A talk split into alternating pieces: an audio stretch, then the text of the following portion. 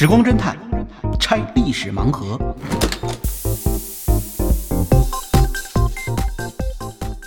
拆历史盲盒找萨苏。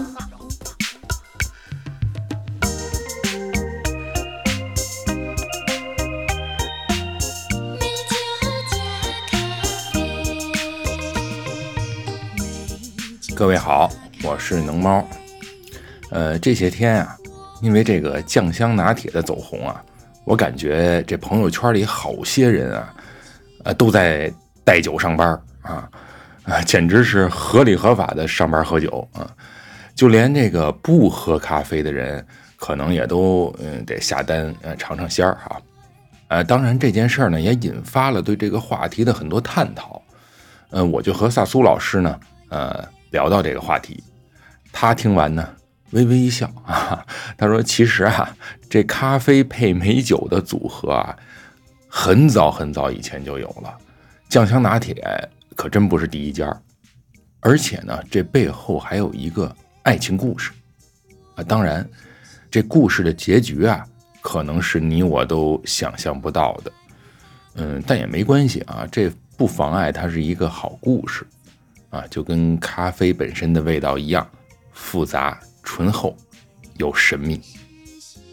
那么，关于这个咖啡加酒的历史究竟有多久？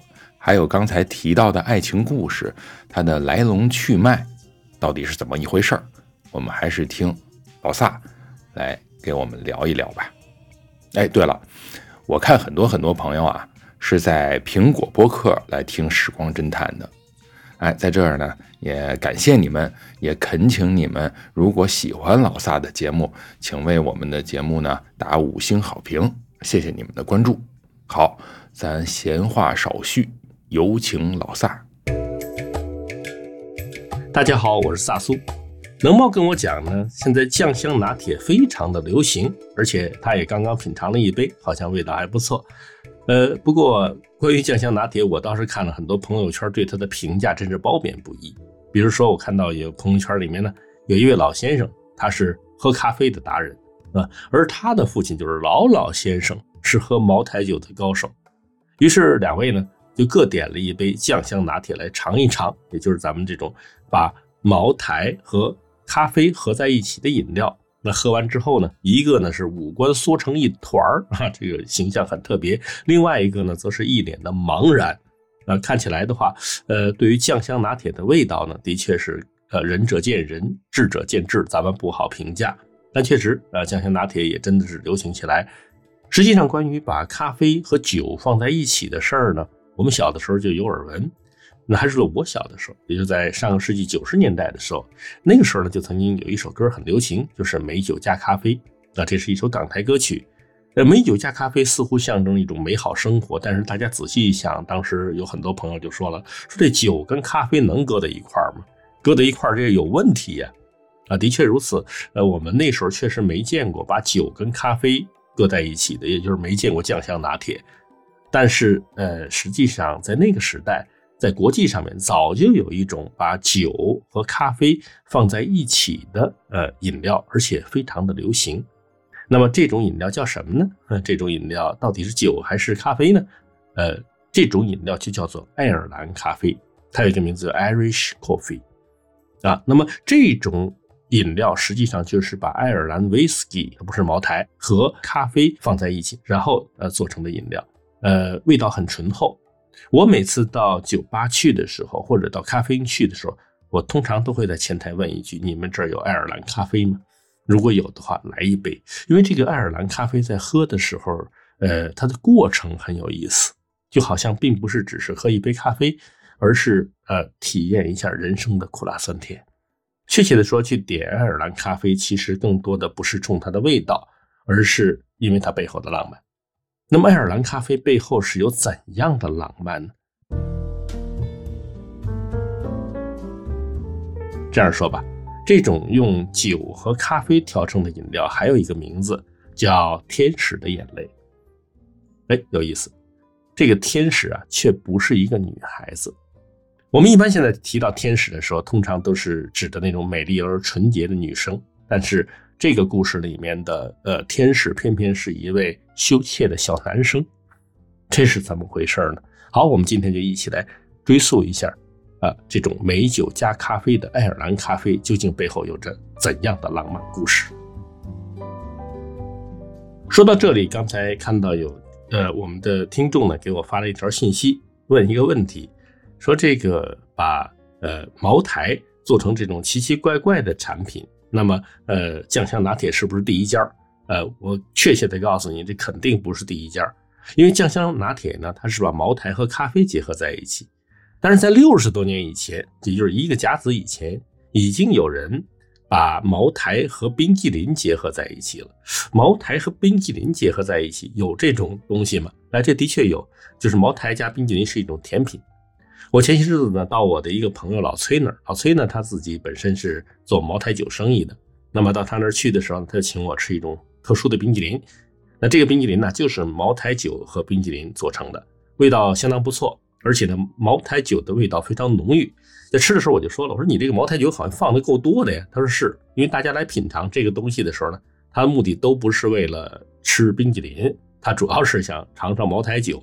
那么你如果茅台酒放的太少的话，人家会说你很吝啬。好，那么这种茅台冰激凌呢，其实确实有着非常独特的味道，而它的历史更有意思。那实际上这种茅台冰激凌，它的教父可并不是老崔，他真正的发明人很有可能是。周恩来总理，周恩来总理怎么会还有时间去发明呃这种甜品呢？事情是这样的，呃，据在中南海工作过的老同志说，说当年啊，在中南海里头也有时候会传进感冒来，啊，周总理呢就是用这种特殊的甜品来治感冒，这不奇怪啊，因为在这个地方呢有大量的工作人员，那么工作人员并不住在海里，那么他们在外面呢，呃，有时候家属就会感冒。感冒有潜伏期啊，他也不知道，可能就把感冒了就带进了海里。那带进来之后，在呃里面就会有时候会传染到一些领导同志啊，比如说像周总理，因为周总理呢他接触的人非常多啊，那么也就很容易的被呃这个感冒病毒给传染了。那传染以后呢，他什么症状呢？他的秘书就回忆说，那时候有时候总理啊就会鼻子不通，哎呀，觉得鼻子不舒服了。他每到这个时候不能感冒发起来，对我说不行了，不行了，嗯不行了怎么办呢？就点一颗冰激凌，呃，厨师就给他准备一颗冰激凌，就知道总理要做什么。那拿来冰激凌以后呢，他会来一杯茅台酒，直接浇在冰激凌上，哎，这个茅台冰激凌这甜品就做成了。顺便说一下啊，在上个世纪六十年代的时候，茅台并不贵，因为那时候茅台的名声没有现在这么大。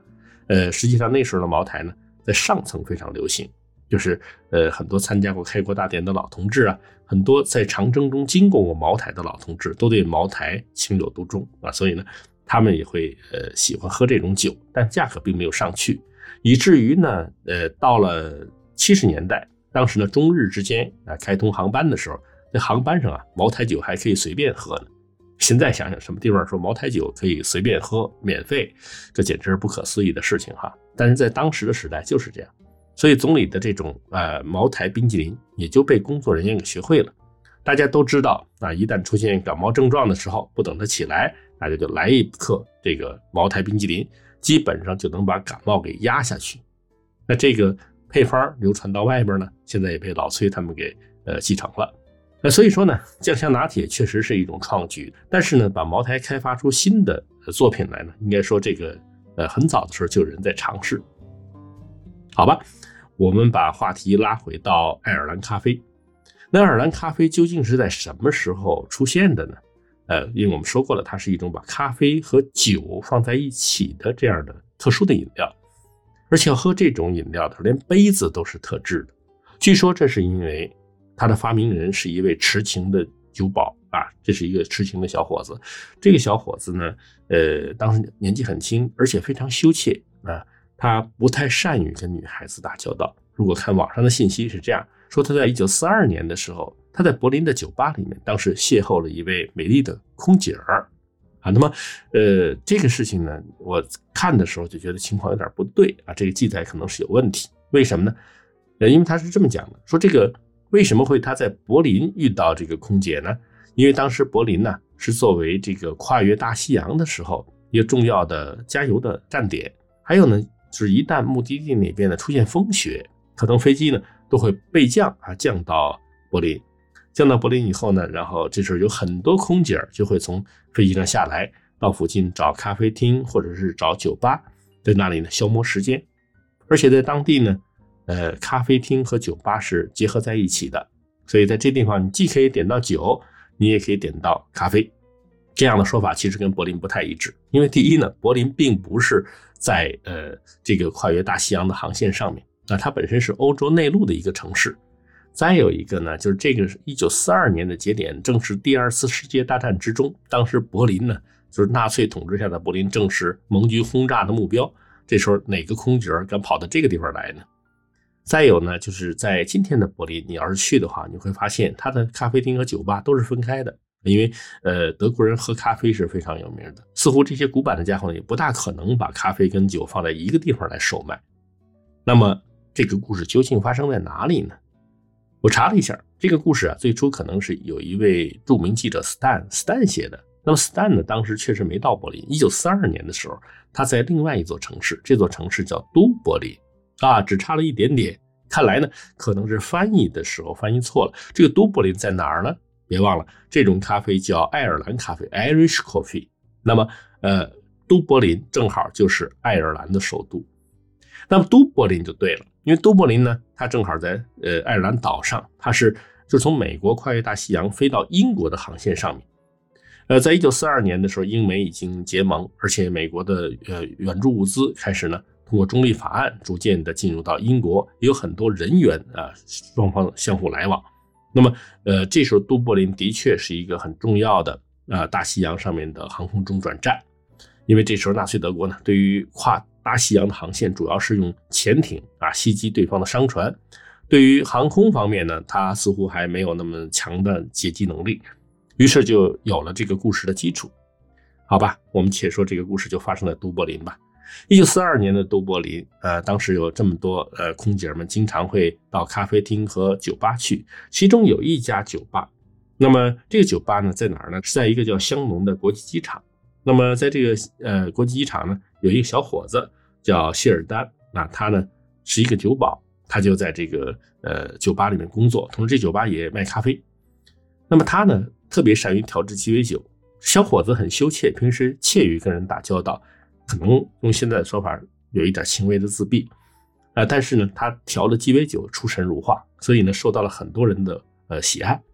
而就在这时候，呃，在有一天的晚上，来了一个很漂亮的空姐，据说是长发飘飘的一位金发女郎。那么这个女孩子到了这个呃酒吧之后呢，当时谢尔丹一下子就心动了，啊，这男孩子到这个年龄可能也容易心动吧。于是呢，他就搭讪问你想要点什么。结果女孩子直接就是点了咖啡，原来这个女孩子只喝咖啡不喝酒，那谢尔丹没办法，只好为她做一杯咖啡。但是他的手艺是在做鸡尾酒上啊，他就始终非常希望女孩子能点一次鸡尾酒啊，点一次酒。但是这个女孩子偏偏就是不喝酒啊，她每次来都是点咖啡。那这样一来，就让谢尔丹感到有点伤心啊，因为他其实非常喜欢这个女孩子，但是他又不知道怎么表达。那么，作为一个鸡尾酒的调酒师，他应该怎样表达自己的爱情呢？最后，他自己就想了一个很笨、很笨的办法。他就想说，这个女孩子既然喜欢喝咖啡，而我是调酒的，我能不能把咖啡跟酒调在一起呢？于是，谢尔丹就下了很大的功夫，来试图把咖啡和酒调在一起。据说后来啊，喝爱尔兰咖啡的杯子都是谢尔丹发明的。这种杯子很特别。它呢是分成三格的，就上面有两条划线啊，分成三格。为什么？因为第一道格呢是用于第一道工序的。第一道工序是什么？比如说今天你要到呃餐厅去，你说我要点一杯爱尔兰咖啡，那真要是会做的这样的调酒师或者说咖啡师，他会给你呢马上拿来一个酒精灯啊，然后呢再拿了一只大号的杯子，很特殊的专门做爱尔兰咖啡的杯子，上面两条划线，然后把它里面呢倒上酒，还要放上糖。啊，这个糖呢可能是冰糖，也可能呢是砂糖。那么放进去之后，放到哪儿呢？就是到第一条线，放到第一条线上以后，就把这个杯子呢倾斜过来，放在酒精灯上面烧。为什么来烧呢？实际上是要让酒和呃这个糖融合在一起。那么也就是说，爱尔兰咖啡实际上是有很甜的甜味儿的。那么，呃，当他把它烧融之后，他会划一根火柴到杯口，因为这时候呢，呃，里面用的爱尔兰威士忌呢，这是一种烈酒，它呢在加热之中呢，它再次被浓缩，于是它的酒精度就增加了。当你呃把火柴伸到杯口的时候，它会被点燃。所以，爱尔兰咖啡有一个过程，就像呃美好的爱情在燃烧一样，它会燃烧。那么燃烧之后，它往里面注入咖啡到第二条线。然后在上面呢，再加上鲜奶油，这是第三道工序。真正的来说，就是最纯正的爱尔兰咖啡，还有第四道工序。什么工序呢？就是负责呃调酒或者是制作咖啡的这位制作者，他会呢拿一点盐抹在杯口啊，抹之前可能还会问你一句，呃，Do you want some 呃 teardrops？这句话什么意思？就是你想要一些眼泪嘛？然后就。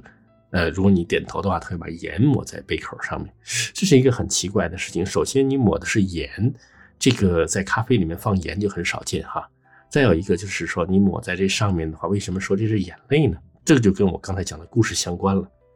就这个羞怯的男孩子，他准备了这种爱尔兰咖啡啊，或者说这其实是一种鸡尾酒吧，就是把咖啡和酒合在一起的特殊饮料。他实验了很多次，最后终于成功了。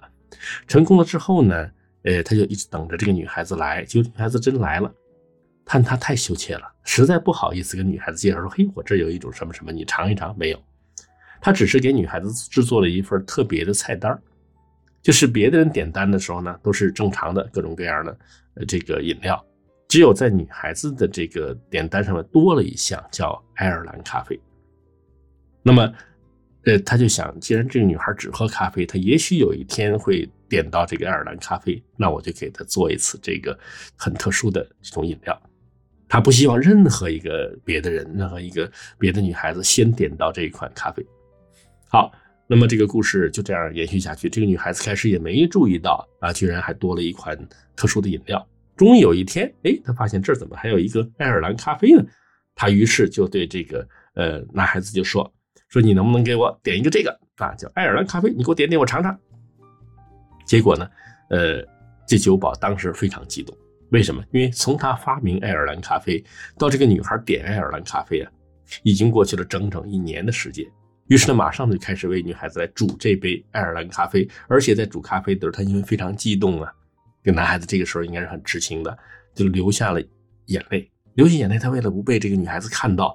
就用手指把眼泪给擦去了，而擦去的时候，他的手指会沾到这个杯口，这个眼泪就留在了这个咖啡杯的杯口上。那这就是为什么后来喝爱尔兰咖啡的时候，人们呃会问你是不是要一点眼泪啊，而且会把盐抹在杯口上面。那么，呃，正因为如此，喝第一口爱尔兰咖啡的味道呢，实际上是带有一点淡淡的苦涩，因为它有盐的味道。但是上面又是鲜奶油，可能这就是一种思念被压抑许久的那种苦涩吧。而这个女孩子也终于如愿的成为希尔丹的第一个点爱尔兰咖啡的客人。这女孩子就非常喜欢这种爱尔兰咖啡，从来没喝过这样的咖啡哈。以后呢，每次在都柏林机场降落的时候，他都会跑到这个呃酒吧来，然后点一杯爱尔兰咖啡。那么呃，这些这样的话呢，希尔丹跟这个女孩子也就开始。熟识起来了，但是他还是很羞怯，他始终没有向女孩子表露自己的爱意，而女孩子就给他讲各国有什么趣事啊，就是他坐飞机嘛，他是空姐到处飞嘛，给他讲这个各国的有意思的事儿。那么这个谢尔丹呢，也只是跟女孩分享了怎么样的来做爱尔兰咖啡。那么直到有一天，这女孩子呢，她终于呃，就是她的这个飞这条航线的工作结束了，她就跟。这位谢尔丹，这个酒保就说了一句 “farewell”。farewell 现在通常用在什么地方呢？farewell 也是再见的意思啊。但是呢，呃，如果我们今天看这个再见呢，它跟 goodbye 不是一回事就跟 goodbye 再见这不是一回事了。那个 bye bye goodbye 呢，就是大家哎再见，我下次再跟你见面。farewell 呢是以后可能再也见不到了。所以在很多的时候，从一个公司离职的人员，他会写一封信给所有的曾经一起工作的朋友。这个邮件的题目往往就叫 farewell。那当你看到 farewell 的时候，就知道又有一个同事可能离开了。于是这个女孩子就跟这个谢尔丹说了句 farewell。那么在最后一次的时候，这个谢尔丹还是没有能够表达出他的感情来啊，他只是在最后说了一句 “Do you want some tears drop？” 啊，就是说你还你想你想要一点眼泪吗？其实他就是想，如果女孩子细心的话，可能就会多问一句，也许他就能把自己的感情说出来了。但是女孩子没明白，因为这个女孩可以看到，她是实际上是一个有点粗心的女孩，是吧？她一年的时间才发现多了一杯新的咖啡，她不是那种很快的就能够发现情况变化的人，所以她当时呢，只是呃跟谢尔丹就是简单的告别就离开了。离开以后，他就再没有见到过谢尔丹。那么他回到哪儿了呢？这个女孩是个美国人，所以她回到了旧金山，然后在旧金山呢。呃，他就生活下来了。有一天，他突然想喝一杯爱尔兰咖啡，走遍了旧金山的所有的咖啡馆，都没有发现这种咖啡。这时候，他才突然领悟，原来这个男孩子是为他单独的做了一款咖啡。但是呢，有个问题，他们俩后来终成眷属了吗？那是不可能的，因为女孩这时候岁数已经很大了。他呢，在旧金山开了一家咖啡馆，专门卖爱尔兰咖啡。慢慢的，爱尔兰咖啡就在旧金山越来越流行了。这就是为什么这个爱尔兰咖啡呢，最早出现在爱尔兰的首都都柏林，却盛行于旧金山的原因。这个女孩呢，呃，就在旧金山，他一边卖咖啡，一边讲述自己的爱情故事。当然，这个酒呢，或者说这个咖啡到底是什么，就是见仁见智。有人认为呢，呃，它是鸡尾酒，因为呢，呃，这后来有人也在爱尔兰的都柏林的机场。那么，因为那个，由于这个女孩子已经走了嘛，于是谢尔丹又开始把这个爱尔兰咖啡呢也给别人来做了。那么这时候大家都认为它是一种鸡尾酒，因为谢尔丹本身是调鸡尾酒的。但是呢，在旧金山咖啡馆喝到的人呢，就认为这自然是咖啡。呃，只不过现在到旧金山去的时候，你要点呃 Irish coffee，你可能点不到，你要点另外一个名字，这个名字叫做布纳维斯塔。那布纳维斯塔是现在爱尔兰咖啡在美国的名字。那么现在实际上，这个布达维斯塔呢，实际上就是那个女孩开的咖啡馆，她呢每天提供的爱尔兰咖啡啊，要达到两千杯之多。那所以呢，也有人就说，这个爱尔兰咖啡呢，实际上经典的发源地应该算是在美国，而不是在爱尔兰。那么也正是因为如此，人们说的爱尔兰咖啡既是鸡尾酒又是咖啡，它本身就是一个美丽的错误。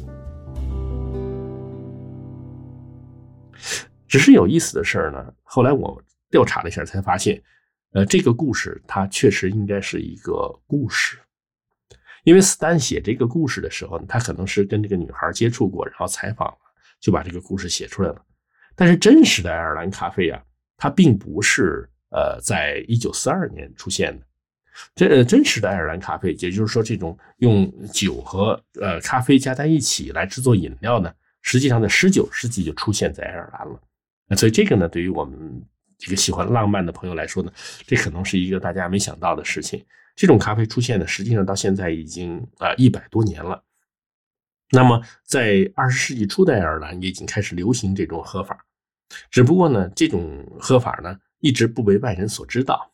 直到一九四三年，的确是当时在爱尔兰的这个空港啊，这个咖啡开始流行起来，但却跟女孩子没关系，而是因为呢。呃，当时这机场也不是在香农机场，而是在福因斯机场。在福因斯机场呢，当时很多的人都会在这儿起降。但是有一次呢，正好赶上冬天啊，天气非常不好，呃，这个时候呢，就出现了很多航班滞留在都柏林的情况。而也就在这个时候，机场辐射的餐厅啊，它里面的确有一位调酒师谢尔丹。那这个谢尔丹呢，就呃给大家准备了各种各样的饮料，其中有一种就是爱尔兰咖啡。这种爱尔兰咖啡，因为它里面既有咖啡啊，又有酒，所以受到了很多人的喜爱。这时候有个美国人呢，就问了一句，说：“嘿，你这是什么咖啡呀？是 Brazil coffee 吗？就是你这是从那个呃巴西来的咖啡吗？”结果谢尔丹就直接 “no no no”，说：“不是不是不是，这个这个咖啡啊，是我们爱尔兰咖啡。”哎，这样一来呢，就被他们给记住了，说：“哦，原来爱尔兰咖啡是这个味道的。”此后呢，就是他们呃中间有一个富豪。他就到了美国的旧金山，到了旧金山以后呢，他找到了就是刚才说的布纳维斯塔的老板啊，跟他说：“你做爱尔兰咖啡吧，爱尔兰咖啡很好的。”结果那边怎么做也做不出来，就是这个上面放鲜奶油到底应该怎么放，他放不好。于是呢，这位老板呢又专门的呃回到了爱尔兰啊，找到都柏林，找到谢尔丹，跟他说呢，你能不能过来帮助指导一下？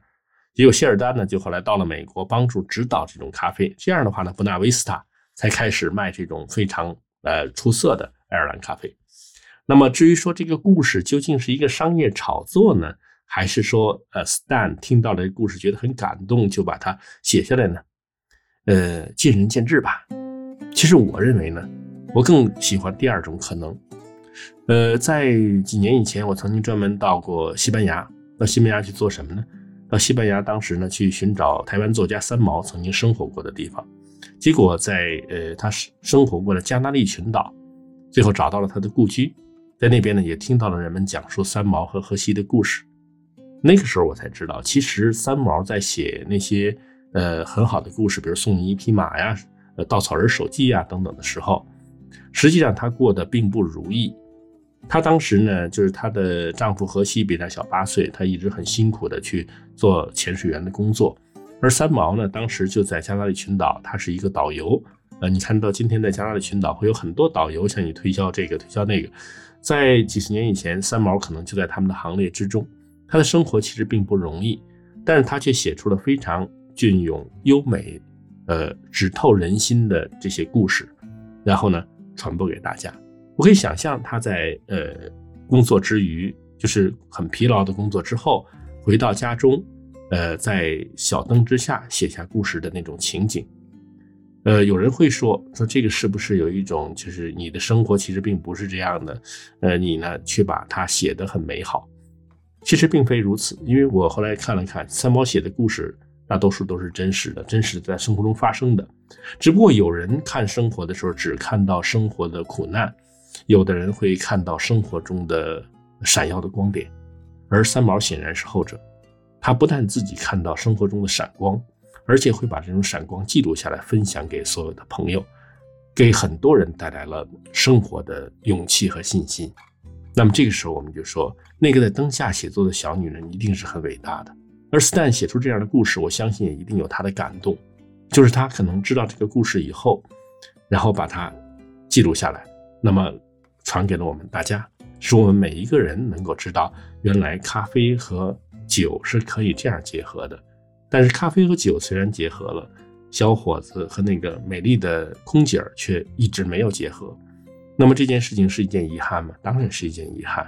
但是想一想呢，也许是一种错过的美丽，因为每个人都会老的，生活也会逐渐的变化。